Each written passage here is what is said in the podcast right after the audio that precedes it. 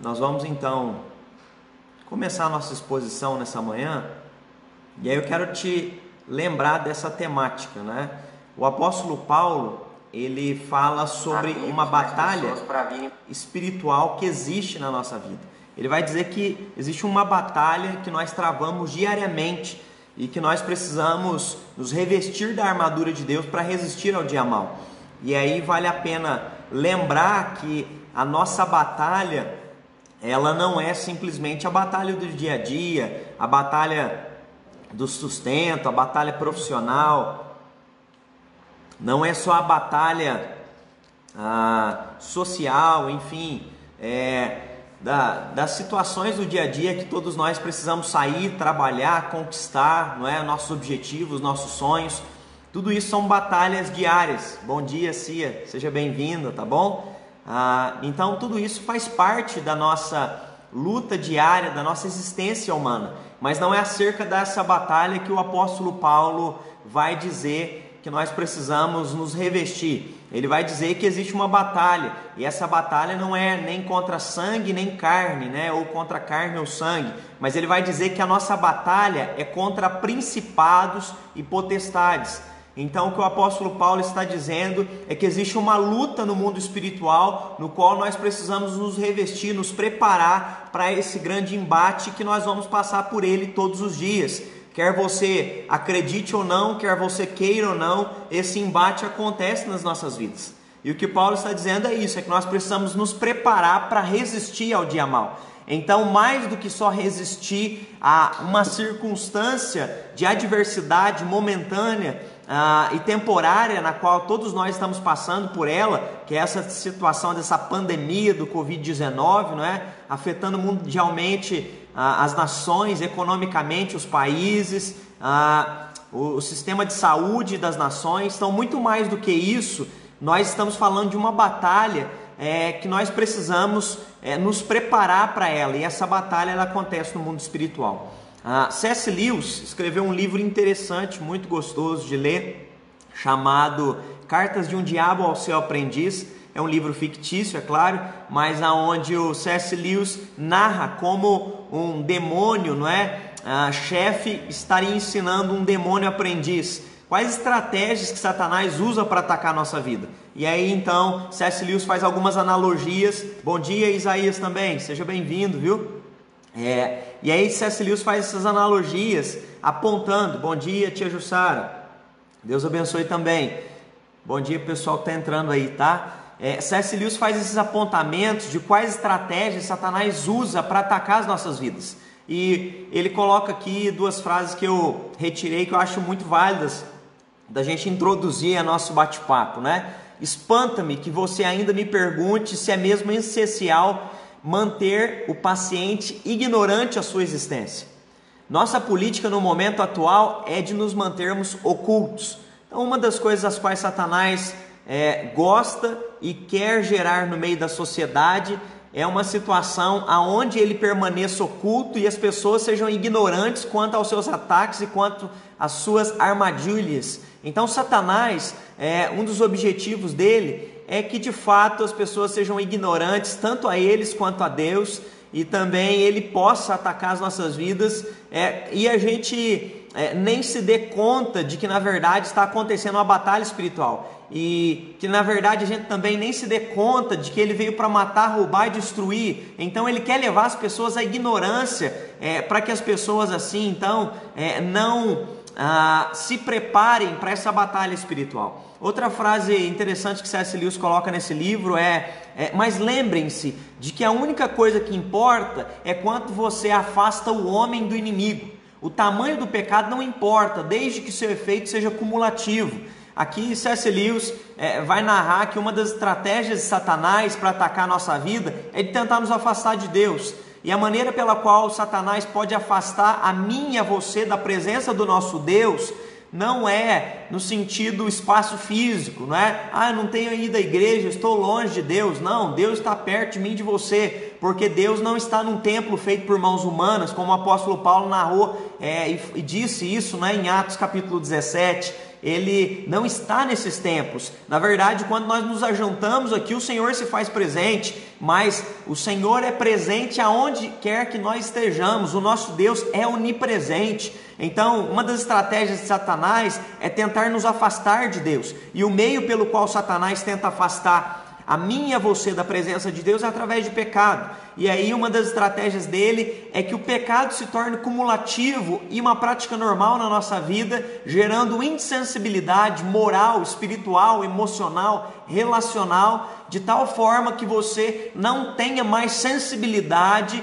em relação a se manter em santidade na presença do nosso Deus. E aí Satanás usa diversos estratagemas, um deles é de levar as pessoas a caírem numa mornidão espiritual ou numa, é, numa religiosidade, fazendo assim com que elas se distanciem de Deus, se aproximem da religiosidade e cada vez mais fiquem longe de Deus. Então nós precisamos atentar porque Satanás não usa só estratégias, não é, do mundo para dentro da igreja mas Satanás pode se vestir de lobo, não é? E ele pode usar heresias, falsas doutrinas, falsas amizades, para quê? Para também atacar a gente do lado de dentro. Então, é preciso que a gente tenha sensibilidade nas estratégias que Satanás tenta contra as nossas vidas diante dessas lutas espirituais que nós travamos diariamente contra Satanás. Aí o apóstolo Paulo diz que só tem uma forma de se lutar contra Satanás ele vai dizer que nós precisamos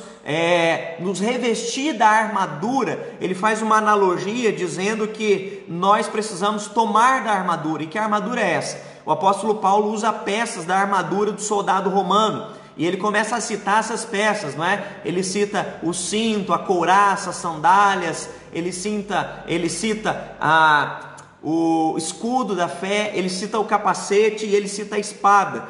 E é claro que ele está fazendo analogia com essas peças da armadura sobre princípios espirituais que precisam ser tomados e que nós precisamos nos revestir deles diariamente para que assim nós possamos então resistir ao dia mal. É, e esses princípios espirituais aos quais o apóstolo Paulo fala, ele descreve lá na carta dele aos Efésios, capítulo 6, do versículo 11 ao versículo 18. E eu quero ler esse texto novamente para a gente começar a exposição das Sagradas Escrituras nessa manhã.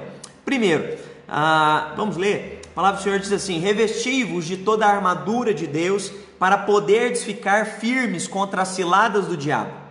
Porque a nossa luta não é contra carne, contra sangue e carne, e sim contra principados e potestades, contra os dominadores deste mundo tenebroso.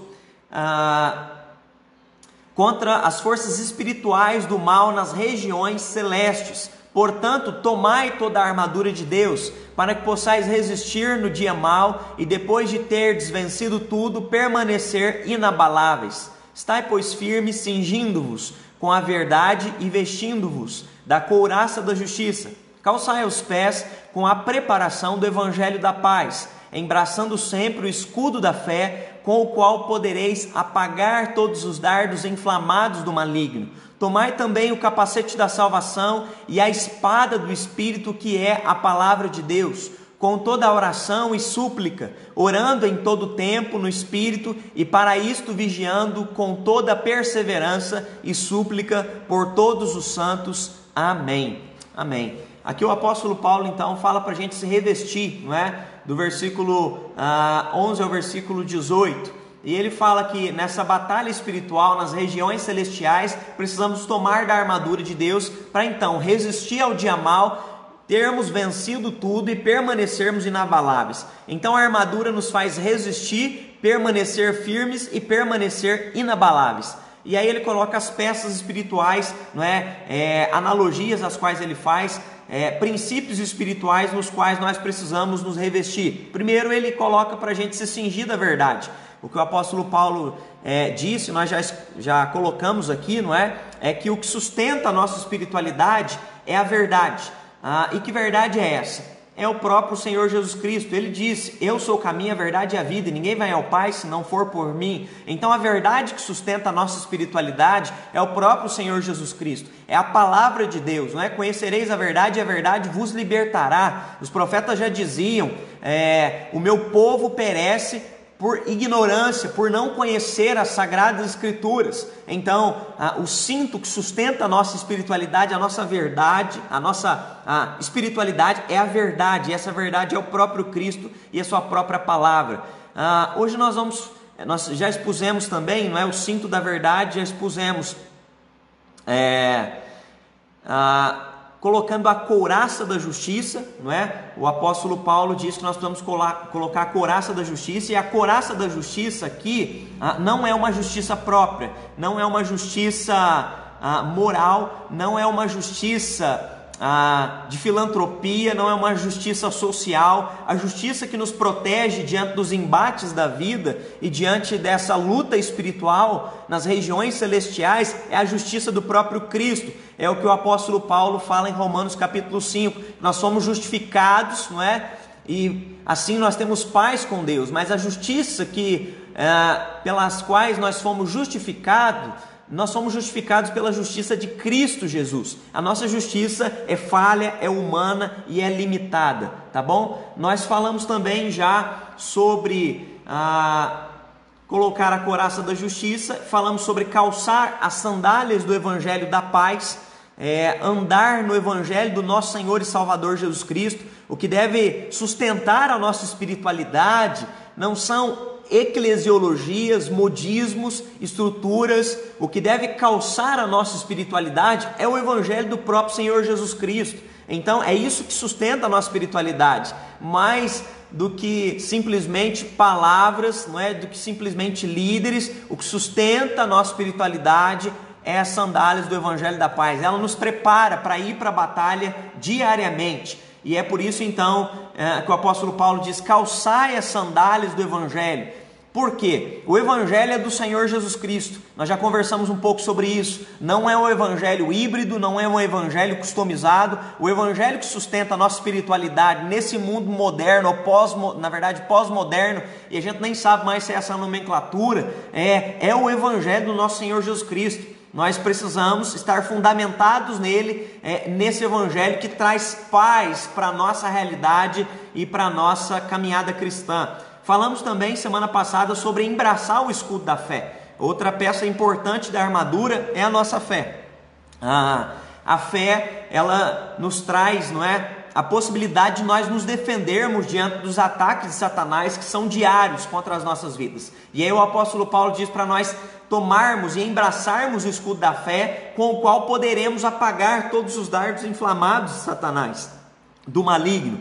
Então, o escudo, a fé é com que a gente se defende diante dos dardos que Satanás lança sobre a nossa vida, as lanças, as setas do maligno sobre nós. Assim nós podemos apagar esses dardos inflamados. E que dardos são esses? Satanás lança dúvida, Satanás lança, não é? é, é pensamentos contrários à vontade de Deus na sua e na minha mente, para que a gente possa, não é, ser afetado por isso. Então, o objetivo de Satanás é nos atacar, é nos destruir, é nos é, fazer cair, não é? Por isso também que o próprio apóstolo Paulo diz: aquele que acha que está em pé, cuidado para que não caia. Ou seja, tome cuidado. Ninguém é forte o suficiente para resistir aos ataques de Satanás. O que nos faz permanecer em pé é, nesse embate espiritual contra Satanás é a nossa fé em Cristo Jesus. Então, o que me protege, o que te protege, não é misticismo, não é superstição, não é uma pessoa, não é ah,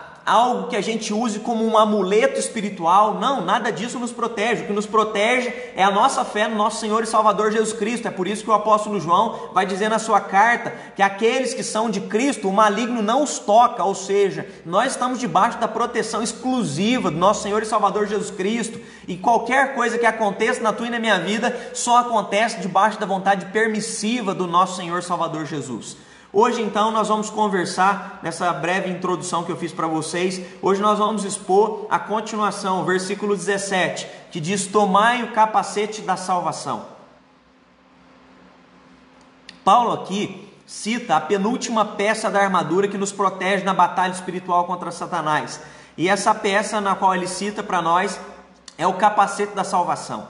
O capacete era uma peça que o soldado também usava quando ia para campo de batalha, e claro, esse capacete traz diversas proteções, trazia diversas proteções para quando eles iam para o campo de batalha, não é?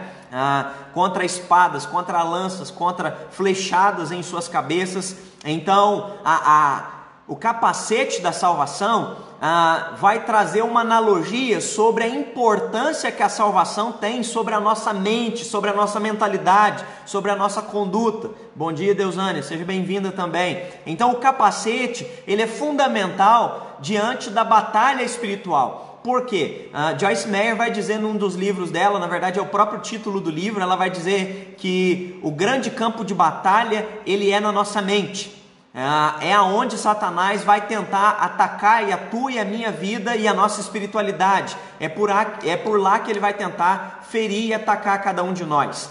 E aí então nós vamos pensar um pouquinho por que é que nós precisamos tomar do capacete da salvação. Primeiro, nós precisamos ir para a batalha com a segurança de salvação. É, ir para uma guerra sem estar seguro de que você pode estar salvo diante da luta, diante do embate, diante dos entraves, diante dos ataques do, do inimigo, era algo que era apavorador, era assustador quando ah, as pessoas iam para o campo de batalha. Agora, quando elas se sentiam seguras, a gente percebe isso, não é?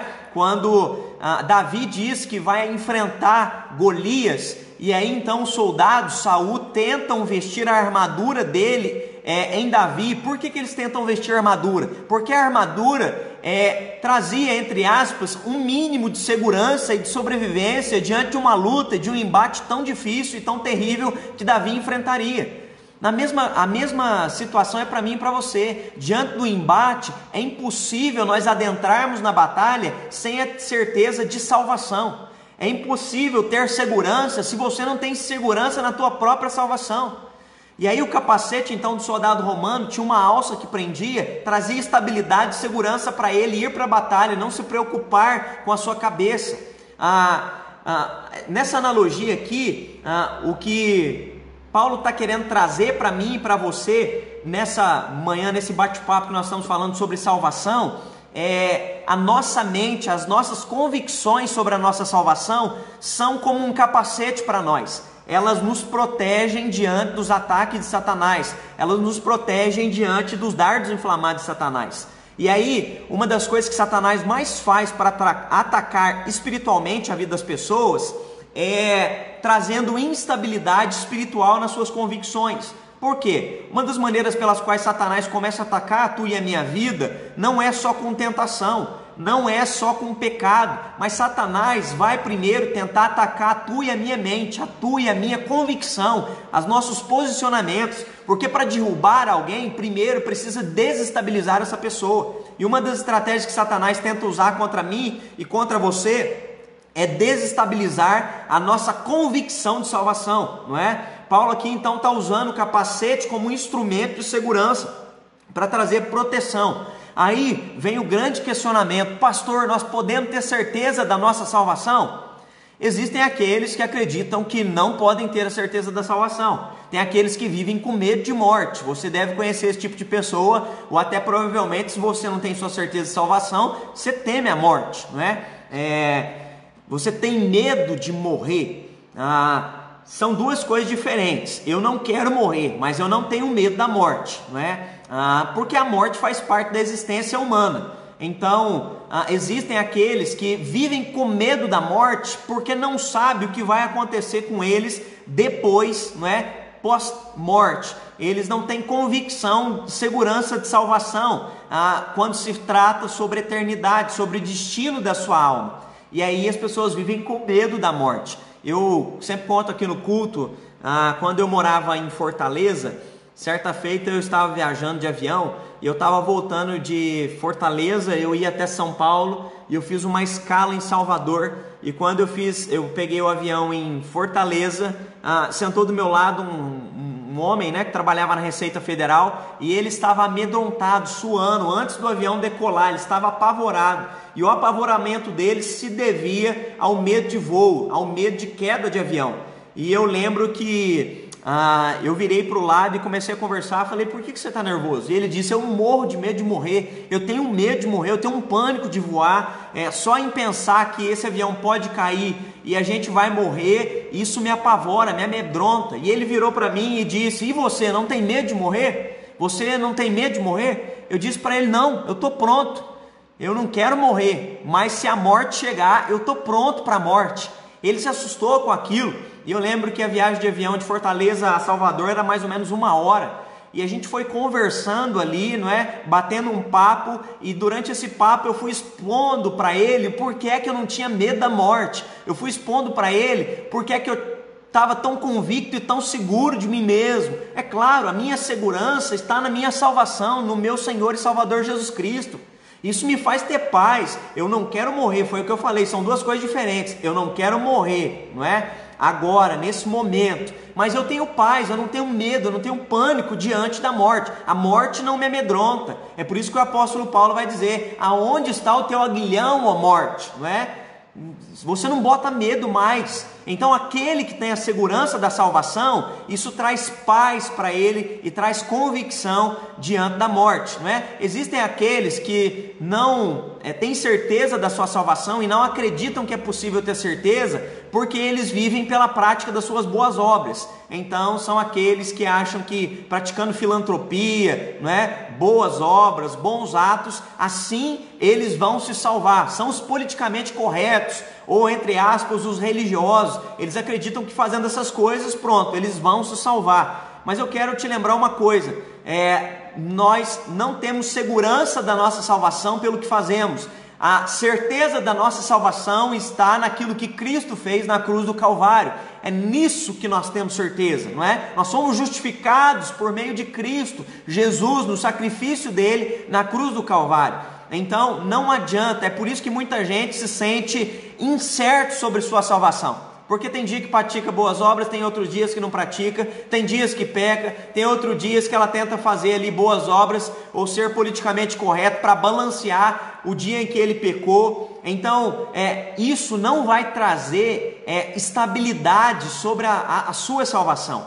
E aí é algo importante a gente entender. É por isso que muita gente não tem segurança da salvação, porque não coloca a sua salvação ou não se lança, não é? Naquilo que traz segurança para nós, que é o sacrifício de Jesus na cruz do Calvário. E aí é por isso que tem muito crente inseguro, tem muito crente medroso, tem muito crente que vai para a batalha e tem medo de um bocado de coisas, não só da vida, mas tem medo do inimigo, tem medo de Satanás, tem medo dessa temática tem medo de falar que é um embate espiritual, não é? Tem medo de tratar sobre esse assunto. Então, algo que nós precisamos pensar, não é? Ah, outros também não têm certeza da salvação. Existem aqueles que acreditam que não podem ter certeza da salvação, porque eles são os religiosos, não é? Os religiosos, eles acham que estão fazendo as práticas de religiosidade para serem salvos. Ah, eu me lembro quando eu fui me batizar, o meu pastor era o pastor Orlando Braidotti, pastor Orlando sempre muito sério, muito rígido, muito bravo. Ele, no dia em que nós íamos nos batizar, o pastor Orlando ah, sempre fazia uma avaliação. Ele sentava ali as pessoas que iam ser batizadas, iam professar sua fé, e ele então sentava com os presbíteros e ia perguntando de um em um. Eu lembro que a primeira pergunta que ele fazia é: Você tem certeza da sua salvação? Você tem certeza da sua salvação? Porque o que ah, tornava cada cristão daquele ou cada não é candidato ao batismo daquele pronto para o batismo não é estar na igreja, não era frequentar a igreja, não era gostar do pastor. O que nos torna aptos para sermos batizados é aquele que crer seja batizado. Ou seja, é necessário crer, é necessário ter a certeza da salvação, é necessário ter segurança espiritual, porque é isso que nos prepara para entrar na batalha no mundo espiritual. É isso que nos prepara para discernir mais do que coisas carnais, mas também as coisas espirituais, como ah, o apóstolo, como o irmão, o irmão de Jesus Tiago disse, não é? Então, ah, esses religiosos, é, muitos deles não têm certeza da salvação, porque eles apoiam a sua salvação no que fazem, nas suas práticas, de irem na igreja, de entregar o dízimo, de fazer isso ou aquilo. É isso que vai me trazer segurança. E é por isso que muita gente vive insegura, porque o mês que ela não vai, o mês que ela não faz, ela fica apavoradíssima, porque ela acha que a salvação dela está dependendo do que ela faz. E é por isso que tem um bocado de crente inseguro, porque não entendeu ou não compreendeu aonde está posta a nossa salvação. A nossa salvação está posta no nosso Senhor e Salvador Jesus Cristo. Os nossos pés, as sandálias do Evangelho da Paz, estão firmados sobre a rocha, e a rocha é o nosso Senhor e Salvador Jesus Cristo. Então, salvação ela está colocada, essa segurança, essa proteção vem do próprio Senhor Jesus. Estava contando para vocês então de quando o pastor Orlando foi nos avaliar. Eu me lembro que ele perguntou, e quando ele chegou em mim, ele perguntou: Platini, você tem certeza da sua salvação? Eu disse: Eu tenho, pastor. E ele disse para mim: Então fale versículos. E aí eu expus os versículos. Depois ele passou, tinha o próximo candidato. Ele perguntou então para o próximo candidato: Você tem certeza da sua salvação? E eu me lembro que o candidato que estava do meu lado disse: Não, não tenho certeza da minha salvação, não. Mas estou vindo na igreja todo domingo, estou dando dízimo, eu canto na hora do louvor, leio a Bíblia na minha casa e faço oração, porque eu estou fazendo as minhas obras religiosas, para que no dia que Jesus vier eu seja salvo. Eu lembro que o pastor Orlando, na hora, disse: Meu querido, você não está pronto para se batizar. O sujeito arregalou os olhos, ficou assustado. E o pastor Orlando diz para ele: Você ainda não entendeu o que é que nos salva. O que nos salva é o nosso Senhor e Salvador Jesus Cristo. O que nos salva não é o que nós fazemos. O que nos salva não são práticas de religiosidade praticadas na igreja, não é liturgia, não são sacrifícios. Não, não é nada disso. O que nos salva é, é o nosso Senhor e Salvador Jesus Cristo. É, o que nos salva já foi pago, o preço já foi pago, como ah, o apóstolo Pedro escreveu na carta dele, não é? E ele vai dizer: Nós não fomos comprados mediante prata ou ouro, mas nós fomos comprados pelo sangue precioso do Cordeiro, que foi entregue antes da fundação do mundo, ou seja, antes da fundação do mundo, Deus já tinha predestinado a tua e a minha vida, ele já tinha, não é? Entregue o sangue do filho dele, ou seja, ele já tinha um plano de redenção. É essa segurança de salvação que eu estou dizendo para para você. É essa segurança que nos traz uma paz no meio de uma sociedade num caos. É essa segurança que nos traz tranquilidade no meio de um tempo tempestuoso, não é? Então, a, a, falta de convicção traz a instabilidade espiritual. Se você não entendeu aonde é que está a segurança da tua salvação, infelizmente você vai viver instável espiritualmente. É como ir para a guerra sem o capacete. Você pode ser ferido, não é? Por isso é tão importante você compreender a, o plano de salvação, o plano de redenção de Jesus Cristo sobre a tua e a minha vida. Tem uma pesquisa muito séria que o pastor ah, e doutor Gregory Friso ele destaca. Ele fez uma pesquisa em diversas igrejas ah, para saber ah, qual era a segurança, o nível de segurança de salvação dos cristãos. Olha que interessante, essa pesquisa é feita dentro de igreja. E aí tem vários livros do pastor Gregory Friso, depois você pode comprar, é baratinho, fica a sugestão aqui também. A gente já fez aqui na igreja a Retorno à Santidade, não é? Já tem a campanha também sobre oração dele, não é? Oração para trazer um avivamento. Tem um outro livreto dele que é o que eu vou citar aqui agora, não é? Salvo, seguro e transformado. Nesse livro, Salvo, Seguro e Transformado, o pastor e doutor Gregory Friso, ele destaca uma pesquisa feita então dentro de igreja, aonde 60% dos membros das igrejas, olha que assustador isso, nas igrejas que ele pesquisou, 60% dos membros não têm certeza da sua salvação. 60% dos cristãos, entre aspas, questionados se quando morrerem eles sabem que vão para o céu, se estão salvos, eles dizem não saber se têm certeza da sua salvação. Ou seja, um cristão que não tem certeza da sua salvação, nem pode se dizer que ele é um cristão. Por quê? Não tem nenhum. Aí ele coloca três pontos que apontam características de um crente inseguro, de um cristão que não tem certeza da salvação. Ele destacou três pontos aqui que ele identificou na vida dessas pessoas, três marcas, não é? Primeiro, essas pessoas normalmente são pessoas que não têm nenhum compromisso como membro de igreja elas vão no culto, elas gostam da pregação do pastor, gostam do pastor, ou gostam do louvor, ou gostam do ambiente eclesiástico, mas elas não têm uma relação com o Senhor Jesus Cristo. Elas não são membros, elas não são discípulas, elas não têm envolvimento, elas são é, parte do movimento, elas são parte da multidão, elas são parte dos espectadores, parte dos ouvintes, mas elas não entram na categoria de discípulos. E aí vale a pena você que está me ouvindo, me assistindo, se você está nessa categoria, pensar: você tem certeza da sua salvação? Se ah, chegasse a tua e a minha hora, você está pronto para partir para a eternidade, você sabe para onde você vai? É necessário mais do que só ouvir palavras sobre Jesus. É necessário se comprometer com Ele.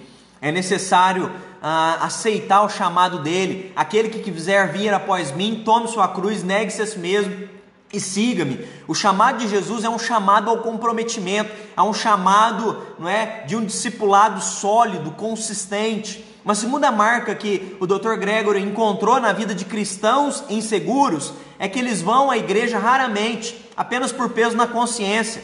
Eles não têm relação com Deus. Então, se você tem vindo à igreja só por peso na consciência, ah, se você está ouvindo o estudo desde o início, você vai prestar atenção. Ou se você chegou agora, volte um pouquinho depois e assista novamente. Eu tratei um ponto aqui. É, religiosos não são salvos pelas suas práticas de religiosidade. Se você está com peso na consciência por práticas religiosas, eu quero dizer para você que práticas religiosas não te salvam. A segurança da nossa salvação não está aí. Não é isso que nos protege espiritualmente. Porque o próprio Senhor Jesus diz que muitos naquele dia vão tentar chegar na presença dele com uma ideia de religiosidade e tentando usar a religiosidade como um símbolo de salvação. Ah, Jesus diz que muitos naqueles dias vão chegar para ele dizendo o seguinte: Senhor, Senhor, eu fui na igreja, Senhor, Senhor, eu fiz isso em teu nome, eu dei dízimo em teu nome, eu cantei em teu nome, eu liderei células em teu nome, eu fui um líder da igreja em teu nome. Mas Jesus vai dizer para esses: Apartai-vos de mim, porque eu não vos conheço.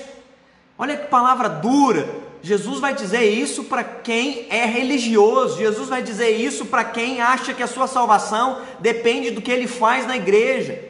Porque se você acha que a salvação depende do que você faz na igreja, você está desmerecendo, você está barateando tudo que Cristo fez na cruz do Calvário. Não, nossa salvação está na cruz do Calvário, nossa salvação está no sangue do Cordeiro, a nossa salvação está no Senhor e Salvador Jesus Cristo. Não desmereça o Senhor achando que as tuas práticas religiosas podem te proteger no dia do juízo, no dia do encontro com o Senhor Salvador Jesus. Elas não vão te proteger. Ele vai dizer: Apartai-vos de mim, porque isso não salva ninguém. É por isso que tem um bocado de gente inseguro frequentando a igreja, porque acha que ir na igreja ou praticar coisas religiosas, litúrgicas, lhe salvarão. Não salvarão. Uma terceira marca que o Dr. Gregory é, identifica é que essas pessoas não sabem nada das doutrinas nas quais dizem acreditar e não possuem base bíblica. Uma coisa que a gente tem percebido hoje, infelizmente, é, nós somos de uma cultura, não é, é, que não gosta de ler. Nós somos de uma cultura, infelizmente, analfabeta de livros, não é? é nós somos de uma cultura que gosta só de ler é, 144 caracteres. Nós somos de uma cultura que gosta de ler mensagem rápida de Instagram, de Facebook, não é, de Twitter. Nós somos de uma geração que infelizmente traz essa é, é, essa deficiência cultural em relação à leitura também tem, infeliz, infelizmente, isso tem adentrado dentro da igreja. Nós temos uma grande geração de cristãos analfabetos. E aí, quando eu falo cristãos analfabetos, não é no seu sentido literal, mas é no sentido analfabeto biblicamente. O que, que eu estou querendo dizer? Nós temos muitas pessoas que frequentam a igreja, mas não leem a Bíblia durante a semana. Nós temos muitas pessoas que vão nas células, não é? Dizem crer em Jesus, dizem que é, amam a Deus, dizem que amam ah, os princípios de Jesus, mas quando são questionadas sobre esses princípios, quando são questionadas sobre versículos, quando são questionadas sobre a vontade de Deus, o que, que Deus pensa disso, o que, que Deus pensa daquilo outro, elas não têm base bíblica para nada disso. Pessoas inseguras normalmente não conhecem a verdade. Pessoas inseguras normalmente não é, correm atrás ah, do conhecimento para se libertarem. E aí, o conhecimento que eu estou dizendo aqui é o conhecimento da vontade de Deus. Porque conhecimento sem ver, é, conhecimento, não é, sem Jesus Cristo, ele é simplesmente teoria. O conhecimento com Cristo é que liberta, não é? Conhecereis a verdade e a verdade vos libertará. Foi o próprio Senhor que Jesus Cristo disse isso. Mas é um conhecimento que precisa vir dele, da vontade dele. Esse conhecimento que foi revelado pelo próprio Deus através do Senhor Jesus Cristo, né? Que foi inspirado pelo Espírito Santo ao longo de ah, décadas, séculos aí, que trouxeram para nós as Sagradas Escrituras. Então, infelizmente, tem muita gente com medo porque não conhece perece porque não conhece as Sagradas Escrituras. Tem gente que não sabe sobre salvação, não sabe sobre soteriologia, não sabe sobre o plano de salvação, não sabe aonde se fundamenta a sua fé, não sabe quem é o Espírito Santo, não sabe qual é a vontade de Deus, não sabe se deve seguir para a direita ou para a esquerda. E toda essa insegurança pessoal, existencial, se deve, em primeiro lugar, a uma falta de segurança e de convicção no próprio Senhor Jesus. Porque quem o conhece ah, não se contenta só com uma pregação de um pastor. Eu preciso comer a palavra, a palavra se torna alimento, eu preciso me alimentar dela para me fortalecer. E é isso que traz sustentação para a nossa vida, para a nossa caminhada cristã. Então, se você é, não tem lido a Bíblia, se você tem tido dificuldades, vá para as Sagradas Escrituras, porque as Sagradas Escrituras é que vão trazer sustentação para a tua e para minha fé. E aí, quando há certeza de salvação, isso nos protege. Então, perceba que eu introduzi tudo isso aqui para te falar uma coisa. Quando nós temos certeza da salvação, isso nos protege. E aí a resposta é sim, nós podemos ter certeza da salvação. Muitos acreditam que não, mas a Bíblia nos mostra que sim, nós podemos ter certeza da salvação. Primeiro, a segurança da tua e da minha salvação, ela é oferecida, não é? A própria Sagrada Escrituras mostram para nós que nós podemos ter certeza. João 1,12 diz: Mas a todos quantos o receberam, deu-lhes o poder de serem feitos filhos de Deus, a saber, aos que creem no seu nome. Todos que creem em Jesus Cristo, não é? A, a todos quanto receberam, Deus deu-lhes o poder de serem feitos seus filhos. Então, a, a Bíblia diz uma coisa: que a todos quanto receberam o Filho de Deus, ou seja, não é? Entenderam isso, creram nele, esses se tornaram filhos de Deus pelo poder de Deus. Então a própria Bíblia diz que se você creu, não é? Ah, e o recebeu, Deus deu o poder de você ser filho dele. Ah, segundo, além das Sagradas Escrituras mostrarem para mim e para você que nós podemos ter a certeza, porque nós somos filhos, Deus nos tornou seus filhos. Ah, segundo, a segurança dessa certeza é oferecida pelo próprio Senhor Jesus Cristo. João 6,37: Todo aquele que o Pai me dá, esse virá a mim, e o que vem a mim, de modo nenhum lançarei fora. Olha que palavra gostosa. Jesus está dizendo o seguinte: quem o Pai me deu, ou seja, aqueles aos quais o Pai predestinou e deu a mim, ninguém vai tirar de mim, eu não vou lançar fora, eu protegerei, eles estão debaixo da minha guarda. Então a segurança da nossa salvação está nas Sagradas Escrituras, ela nos mostra que nós podemos ter certeza. O próprio Senhor Jesus disse isso para nós, não temermos, não é? Que todo aquele que o Pai lhe deu e foi a ele, ele não vai rejeitar e ele não vai lançar fora. E a segurança da nossa salvação, eu acho que é delicioso experimentar isso. Ela é oferecida pelo Espírito Santo de Deus, né? Ah, Romanos 8:14 até o 17 diz: pois todos os que são guiados pelo Espírito Santo de Deus são filhos de Deus. Porque não recebeste o espírito de escravidão para viver outra vez atemorizado. Olha que maravilhoso isso. O apóstolo Paulo está dizendo, irmãos, quando vocês se converteram, vocês receberam o Espírito Santo de Deus, e não para viver com medo, mas vocês receberam o Espírito de adoção, baseado no qual o próprio Espírito Santo gera dentro de nós um senso e um desejo de clamar Abba Pai, ou seja, uma relação de paternidade. Isso é o que nós acabamos de ler em João 1,12, ou seja, esse sentimento de filiação, o poder de Deus nos faz experimentar que nós somos filhos. E quem é filho não tem medo, porque sabe que o Pai lhe dá segurança. Ah, ora, se somos filhos, somos também herdeiros, herdeiros de Deus, co-herdeiros com Cristo, e se com eles também, e, so, e se com eles sofremos, também com ele seremos glorificados. Então é maravilhoso entender isso, que nós somos salvos nele, que nós temos certeza da salvação nele, não é? E o Espírito Santo traz essa certeza para nós, traz esse senso de que agora nós somos filhos e gera dentro de nós um sentimento de clamor, de busca, de desejo por Deus, como um filho busca um pai. Então o próprio Espírito Santo faz dentro de mim e de você é, isso nas nossas vidas, não é? Então existem três perguntas que, se respondidas fielmente, elas vão revelar se a gente está com certeza ou se a gente está com dúvidas sobre a nossa salvação, não é? Ah, primeiro, será que eu confio hoje na salvação em Cristo? Hoje, você confia na sua salvação em Cristo? Ah, você tem medo de morrer? Não é? Há porventura no meu coração provas da obra do nascer de Deus através do Espírito Santo? Você consegue olhar para a sua vida e ver ah, ações, você consegue olhar para a sua vida e ver atitudes de alguém que é uma nova criatura, de alguém que é um filho, uma filha de Deus? Será que percebo uma tendência constante de crescimento na minha vida cristã? Você tem percebido que você ah, nasceu de novo, ou seja, foi regenerado e está crescendo espiritualmente? Porque isso são apontamentos de uma pessoa que é salva. Isso são apontamentos de uma pessoa que nasceu de novo. Isso são apontamentos de uma pessoa que tem a sua estabilidade, que tem a sua convicção, que sabe quem é, de onde veio e para onde está indo. E isso é fundamental para a gente ter segurança segurança para viver, não é? Então, nós precisamos disso, né? Da gente é, entender essa salvação e tomar essa salvação como proteção para ir para nossas batalhas, tá bom? Segundo, ah, com o capacete da salvação, se você compreendeu isso, né? Que a salvação ela é fundamental para você ter certeza e proteção para suas batalhas. Com o capacete da salvação, nós também vamos é, ter um segundo efeito, não é que esse capacete tem para quem o usa.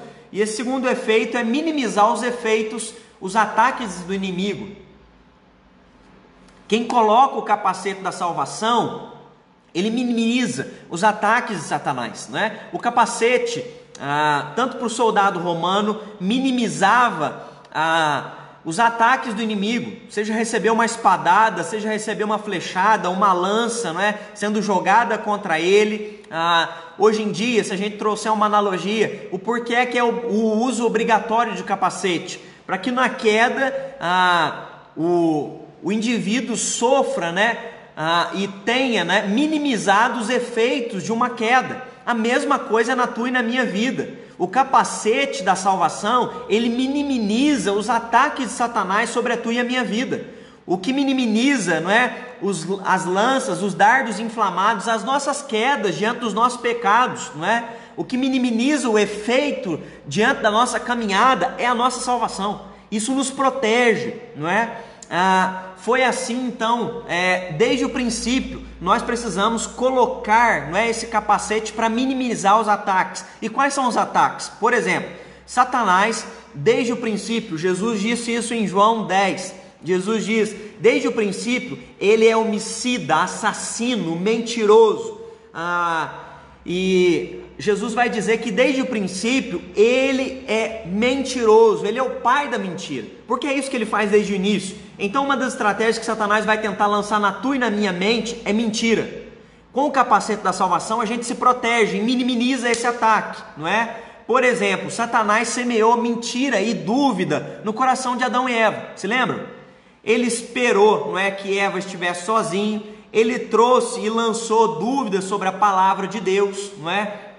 Ele ah, começa a trazer questionamentos se vale a pena obedecer à ordem divina. É isso que ele vai fazer comigo, com você. Ele vai semear mentira para a gente se sentir seguro. Ele vai semear mentira no sentido: será que Deus está com você? Será que Deus está do seu lado? Foi isso que Satanás fez. Foi um processo de sedução da mente de Eva, não é? Para que Eva tomasse a decisão e posteriormente também Adão tomasse a decisão. É, Satanás traz um processo de sedução com mentira nas mentes das pessoas. De que maneira? Não é? é ele vai querer questionar a retidão de Deus. Deus não quis dizer isso, mas será que Deus quis dizer isso literalmente? Será que vale a pena seguir isso literalmente? Ele vai questionar a bondade de Deus. Olha como Satanás é sujo. Ele vai tentar jogar na tua e na minha mente que Deus não é bom. Se o sofrimento está aí, aonde é que está a bondade? Ele começa a esconder de você algo bom para que você não seja feliz. Ele começa a questionar: não, Deus disse para vocês não comerem desse fruto, porque na hora que vocês comerem desse fruto, vocês serão igual a eles. Ele não é bom, ele é mau, ele está escondendo a verdade de vocês. Olha como que Satanás é astuto e tenta lançar mentira e sedução torpe na tua e na minha mente.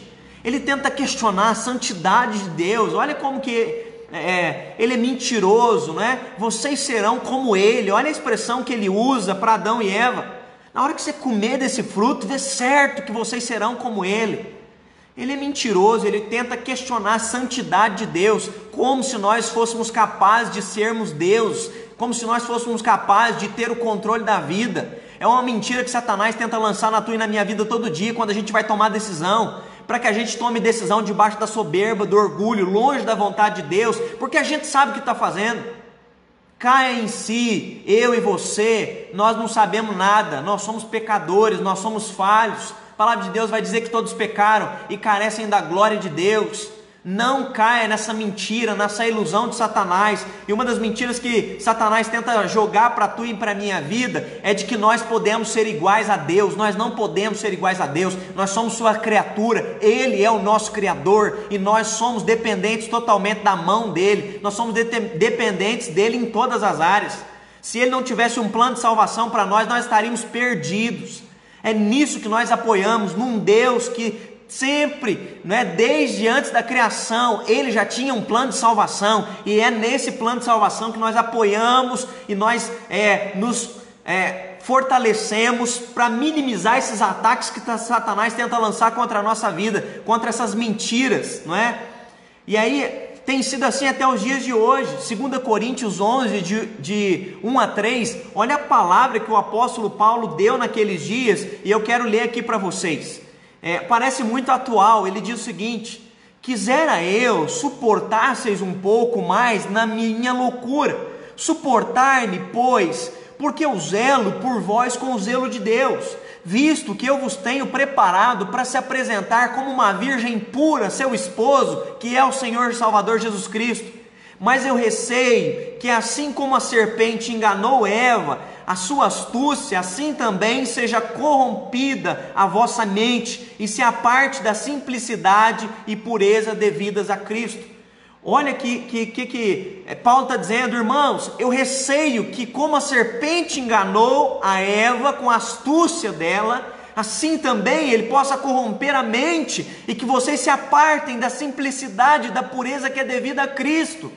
Ele está dizendo: tome cuidado, porque Satanás vai tentar nos apartar da vontade, da pureza de Cristo, na nossa conduta, no nosso, nos nossos princípios, nos nossos valores, no meio dessa cultura pós-moderna, corrompida, pecaminosa, que jaz no maligno, que só tem valores eh, corrompidos, distorcidos, sujos, não é? É isso que Satanás está tentando fazer tentando trazer o pecado como uma normalidade na nossa nação, ou seja, nos países, uma corrupção. Ele tem trago isso como se fosse uma coisa normal. Não, não é normal, nós não podemos aceitar, nós não podemos compactuar com o pecado, com ideologias erradas, nós não podemos compactuar com aquilo que é contra as Sagradas Escrituras. É isso que nos fundamenta, nós não podemos negociar o nosso evangelho, nós não podemos abrir mão. Porque infelizmente, nos dias de hoje, muitos têm aceitado, não é, as mentiras de Satanás, de viver um evangelho pragmático.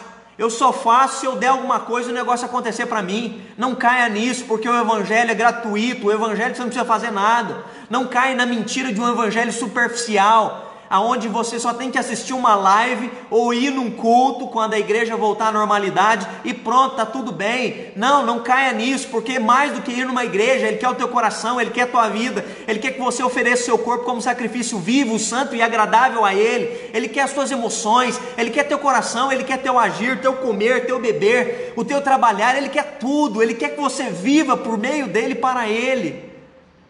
Não caia nessa mentira de Satanás, não é? De viver uma espiritualidade sincrética, de gente que assiste uma live aqui gosta da pregação do pastor, coloca aí, não é? Foi uma benção e tudo mais, mas depois ele começa a trazer para você durante a semana falsas ideologias, ele começa a trazer para você sincretismo, ele começa a trazer para você misticismo, ele começa a trazer para você mandingas, simpatias. Não, nós não acreditamos em outras coisas. Ele é único. Nós não negociamos. É só Ele, não há outro caminho. É nessa verdade, é nessa salvação que nós é, lutamos e, e estamos é, protegidos contra os embates de Satanás. Satanás vai tentar também trazer pensamentos de engano, tome cuidado com isso, não é? Gênesis 3,3 diz que o que foi que você fez, não é? Quando Deus questiona Eva, e Eva diz: A serpente me enganou. Ele é enganador, tome cuidado, porque ele vai tentar pensamentos de engano na nossa verdade, na nossa, é, na nossa mente, tome cuidado. Outra estratégia de Satanás é tentar proporcionar ilusão. E Satanás, se tem algo que ele é especialista, não é? A gente poderia usar essa expressão para ele, ele é um ilusionista. Ou seja, ele tenta iludir as pessoas constantemente.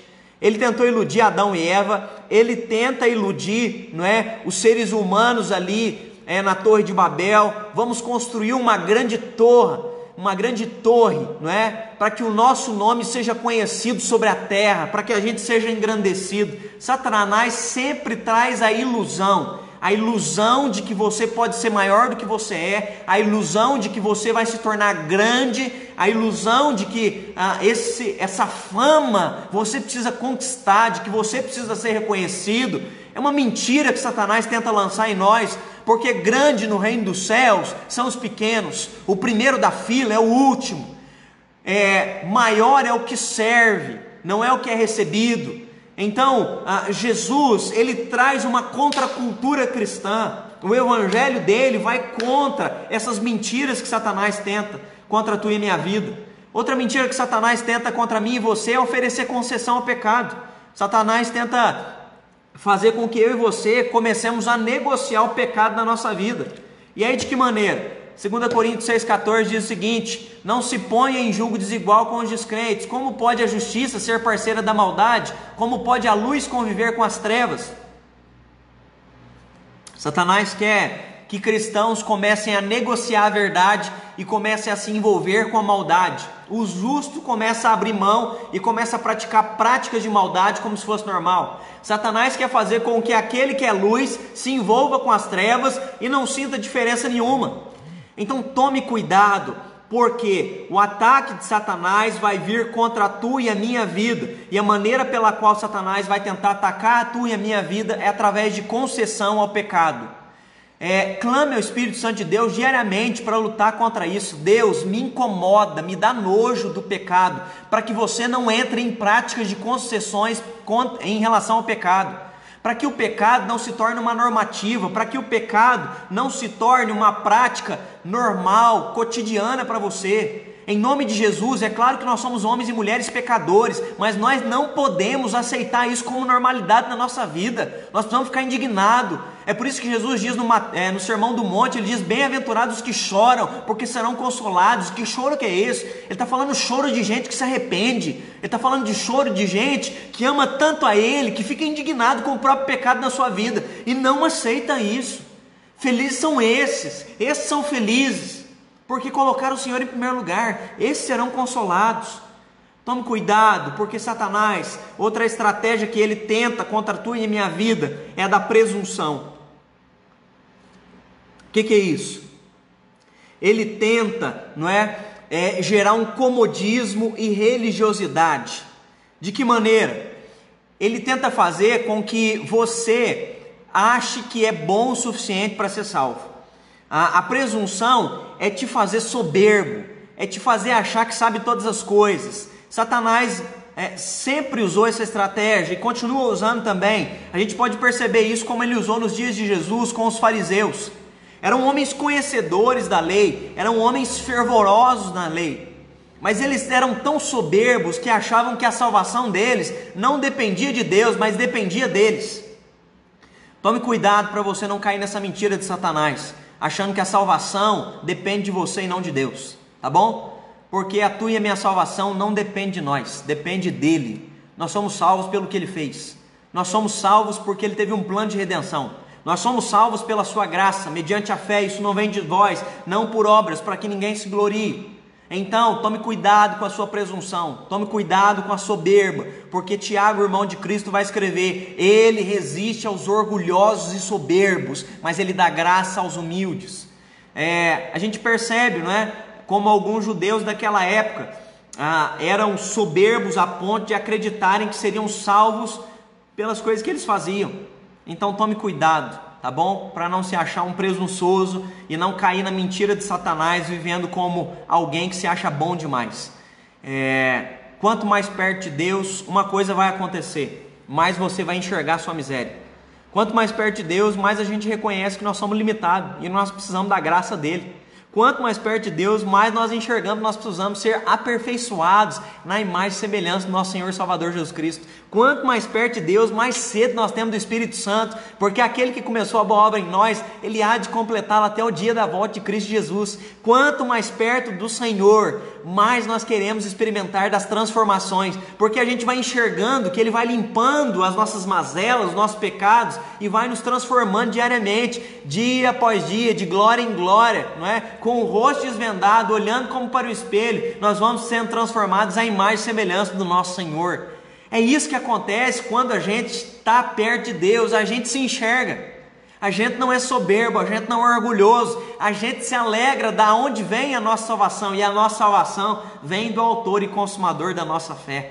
Então que você possa apagar os dardos e minimizar os ataques de Satanás na sua vida com o capacete da salvação. Terceiro, Tenha salvação como um capacete, tá bom? E assim você vai seguir com esperança. Se você tiver a, salvação como um capacete, você vai seguir com esperança. Por quê que eu vou seguir com esperança, pastor? 1 Tessalonicenses capítulo 5, versículo 8. Paulo diz o seguinte: ele vai dizer, é, só um momento, irmãos. Ele diz o seguinte: Nós, porém, que somos do dia, sejamos sóbrios, revestindo-vos da couraça da fé e do amor, e tomando como capacete a esperança da salvação. Então, o que nos dá esperança é a nossa salvação. Ah, o que Paulo está dizendo aqui é que esse capacete da salvação ele traz esperança. Ele é o motivador, ele é o propulsor de esperança no teu e no meu coração diante de tudo que nós estamos enfrentando aqui. Então, o que pode dar esperança para mim e para você no meio de tudo isso, mais do que só probabilidades ou diagnóstico apresentado no jornal, isso é uma esperança circunstancial, momentânea. Mas a tua e a minha esperança está no Autor e Consumador Jesus Cristo. A nossa esperança está nele. A nossa esperança está na nossa salvação. A nossa esperança está na eternidade. Porque, como o próprio apóstolo Paulo diz, se a nossa vida se limita tão somente aqui, nós somos os mais miseráveis dos seres humanos. Se a tua e a minha vida está se limitando a só 60, 70, 80 anos de vida aqui, nós somos muito, sabe, é, limitado. Se está se limitando só a isso, é uma vida muito vã, muito fútil. É como correr atrás do, a, a correr atrás do vento, é a análise que Salomão faz. É uma vida passageira, efêmera então, a nossa fé e a nossa esperança está na nossa salvação. É isso que move a gente dia após dia. Aí tem uma analogia muito legal que o pastor Ricardo Agreste faz no livro dele, ah, ah, no livro Igreja Tô Fora, e também no livro A Jornada. Ele faz duas analogias dizendo que você na sua vida você pode ser como né, dois tipos de pessoas. Primeiro, você pode ser como um turista. Quem que é o turista? Né? Provavelmente você já foi turista em algum lugar. Turista é aquele que não sabe quem ele é, né? Ele é um sujeito fora do contexto. Ele é um sujeito que não sabe para onde vai. Ele precisa ser guiado. Alguém precisa mostrar as coisas para ele porque ele não sabe. Então, o Agreste vai dizer que tem muita gente que está vivendo como turista. Não sabe quem é e nem sabe para onde vai. O que não sabe quem é não tem identidade, ou seja, não é filho. Quem não sabe quem é, não sabe de onde veio. Quem não sabe quem é, não sabe para onde está indo, não tem destino. Por isso, é levar de um caminho para o outro, porque não tem direção. Mas o, o Ricardo Agreste vai dizer que tem um segundo tipo de, de pessoa. Esse segundo tipo de pessoa é o peregrino. Quem é o peregrino? Peregrino somos eu e você. Bom dia, Leni, seja bem-vinda. Ah, o peregrino é quem sabe quem é, é quem sabe de onde veio e é quem sabe para onde vai. John Bunyan escreveu o seu famoso livro, né, um dos livros mais vendidos, é, com o título O Peregrino. E nesse livro ele vai falar um pouco sobre isso. Nós somos peregrinos.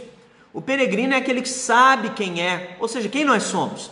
Nós somos criaturas, nós fomos criados por Deus. A Bíblia diz isso, que todo homem e mulher foi criado por Deus. Está lá em Gênesis. Nós somos criaturas formados por Deus. Todo mundo é filho de Deus? Todo mundo é filha de Deus? Não.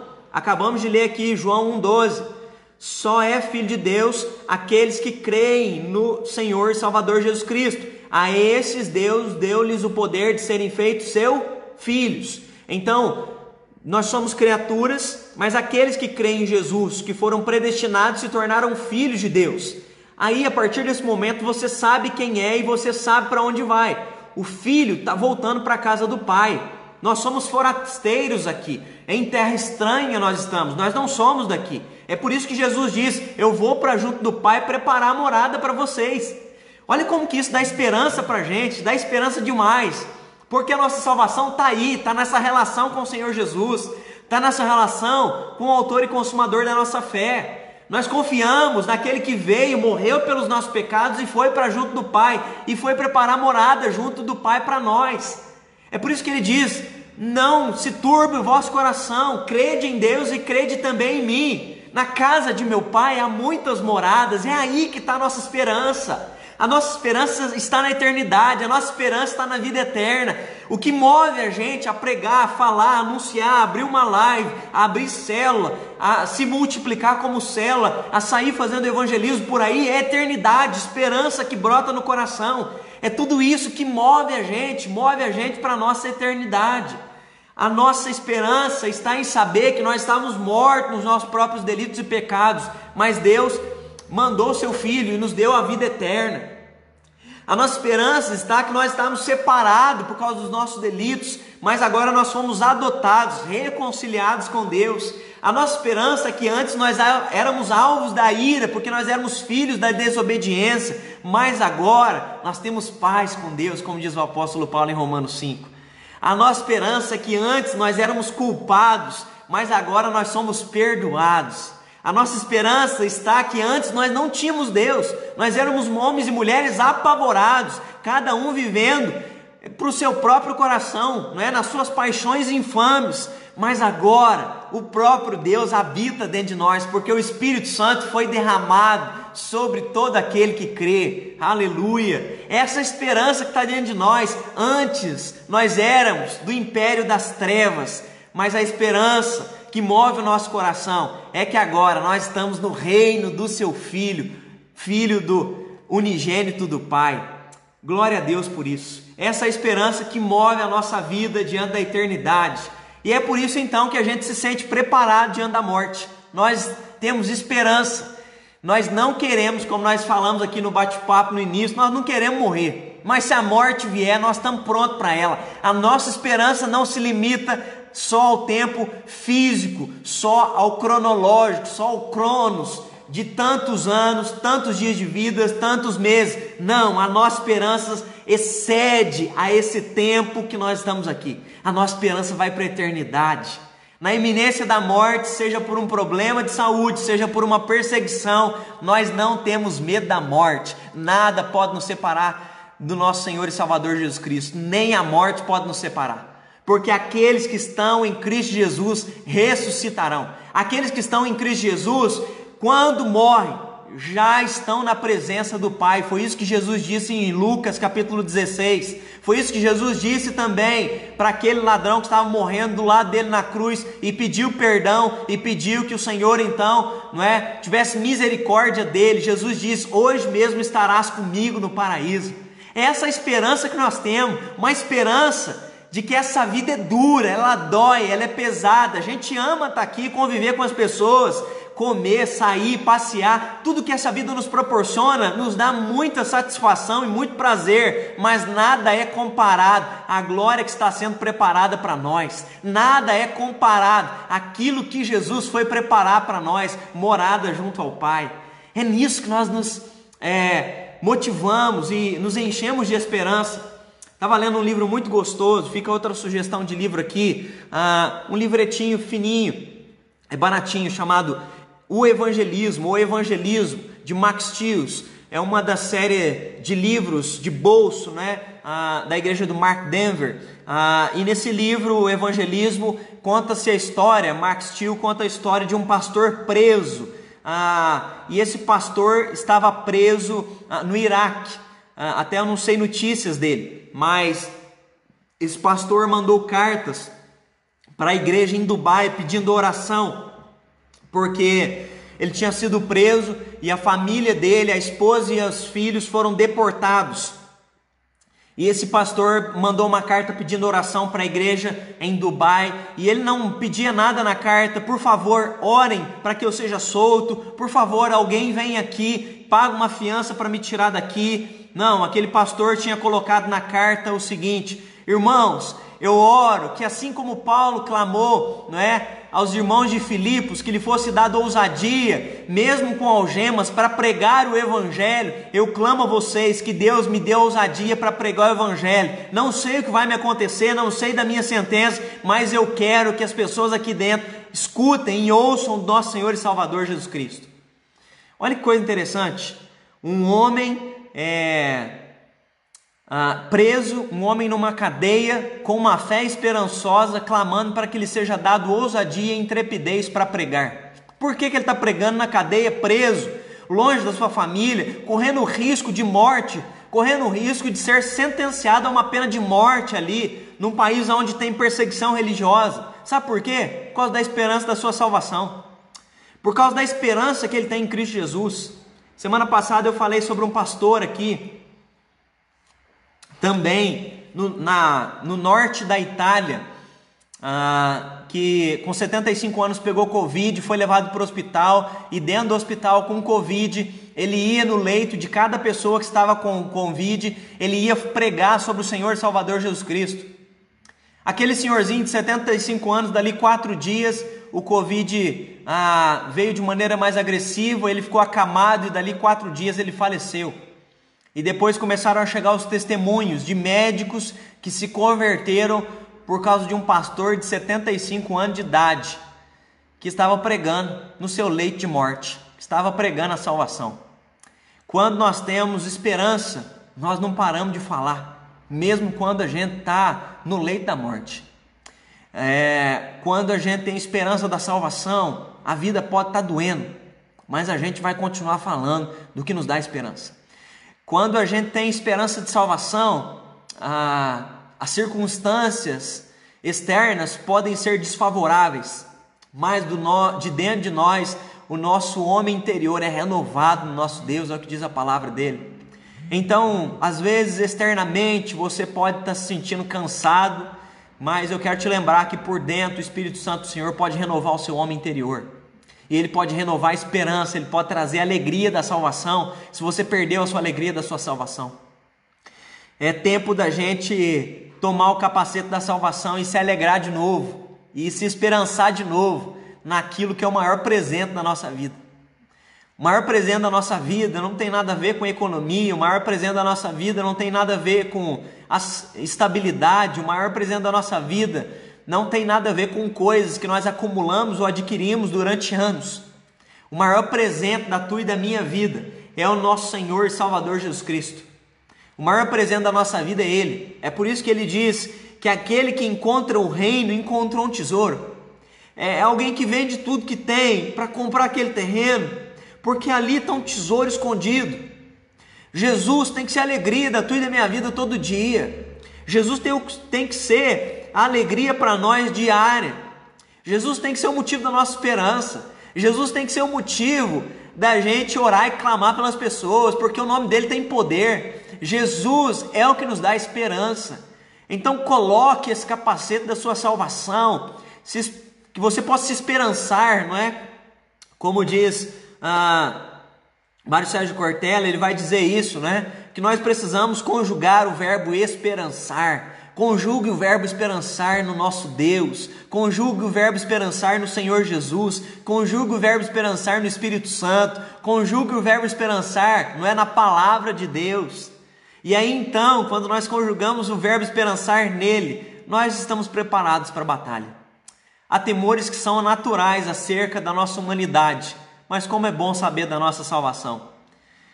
É, mesmo num período de turbulência, mesmo com sentimento de medo, Ele pode nos salvar, não é? E aí eu gosto de lembrar ah, da passagem de Pedro, quando Jesus vem andando sobre as águas, os discípulos começam a ficar atemorizados, era noite, havia uma grande tempestade, e no meio ali daquela tempestade de ondas altas, não é? Jesus vem andando sobre as águas, eles se assustam, e quando eles se assustam, ah, algum deles percebe que é Jesus e eles gritam: É o Mestre. E quando Pedro vê que de fato é Jesus, ele diz: Mestre, se és tu mesmo, eu ir ter contigo, eu quero andar por sobre as águas, é o que ele diz para Jesus. Olha a fé de Pedro, e ele anda sobre as águas, esse texto é lindo.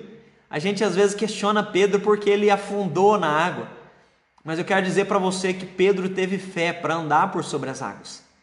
Pedro andou por sobre as águas, ele foi ousado a ponto de dizer: Eu creio tanto em ti, eu creio tanto no poder da tua palavra, que se o Senhor falar para eu ir ter contigo, as águas te obedecerão e eu andarei sobre elas. E ele anda sobre as águas debaixo do poder que há no nome de Jesus.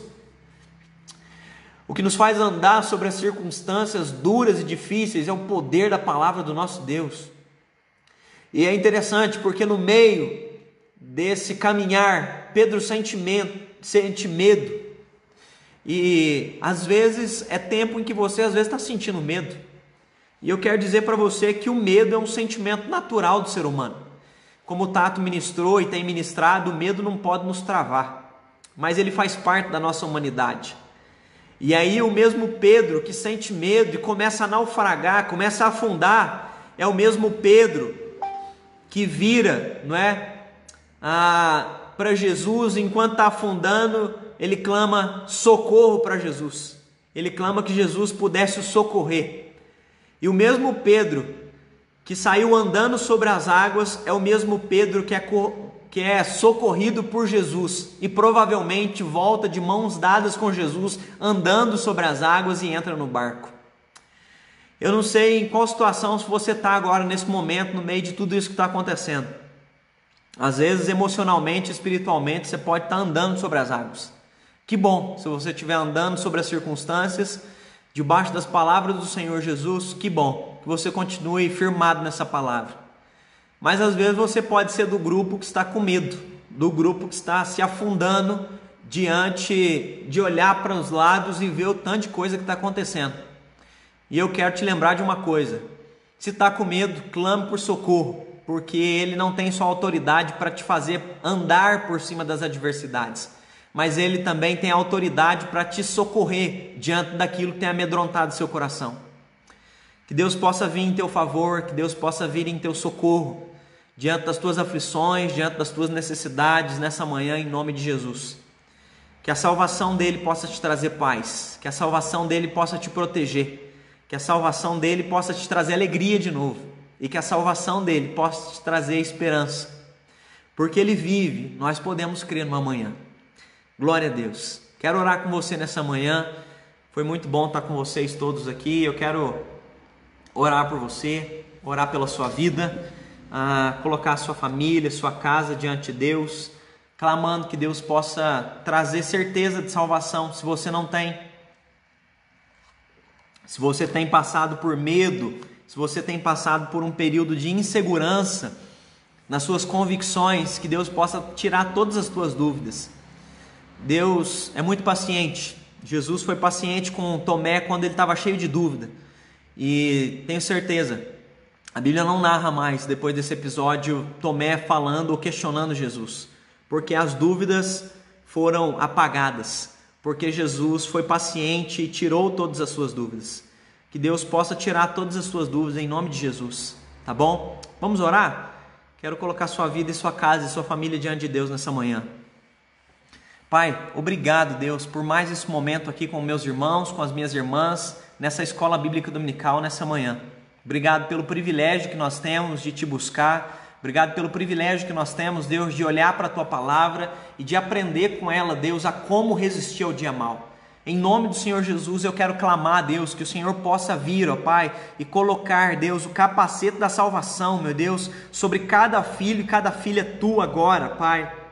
E que assim, Deus, eles possam ter suas convicções, ó Pai, solidificadas sobre a cruz do Calvário, Deus. Que eles possam ter, ó Deus, suas convicções firmadas sobre a rocha, Deus, que é o teu Filho Jesus Cristo. Que eles possam, Deus, ter as suas convicções, ó Pai, sobre a tua palavra, Deus, que não volta vazia e que é fiel para conosco, Pai. Em nome do Senhor Jesus, eu quero orar para que, em nome de Jesus, o Senhor possa, Deus, apagar, Deus, e minimizar todo dardo do inflamado, Deus, do maligno contra nós, porque a nossa salvação nos dá segurança, a nossa salvação nos dá estabilidade, a nossa salvação nos dá, meu Deus, a questão da identidade, ó Pai, de quem nós somos, de onde a gente veio, quem nós somos e para onde nós estamos indo. Por isso, se tem alguém vivendo uma crise existencial nesse momento agora, Pai, vai e lembra o teu filho e a tua filha, Deus, acerca de quem ele é no Senhor, ó Pai. Lembra ele, ó Pai, de que ele foi escolhido, de que ela foi escolhida, de que ele foi predestinado, predestinada no Senhor antes da fundação do mundo, Deus. Se eles, ó Pai, estão, ó Pai, é, se esquecendo do teu amor, que seja tempo do Senhor trazer de novo a memória deles, ó Pai, o sacrifício do Cordeiro fez na cruz do Calvário, Pai. Essa é a minha oração, Deus, no nome do Senhor Jesus Cristo. Eu clamo, Deus, para que assim, Deus, na certeza e na segurança, na esperança dessa salvação, nós possamos permanecer fiéis no Senhor. Possamos, Deus, continuar.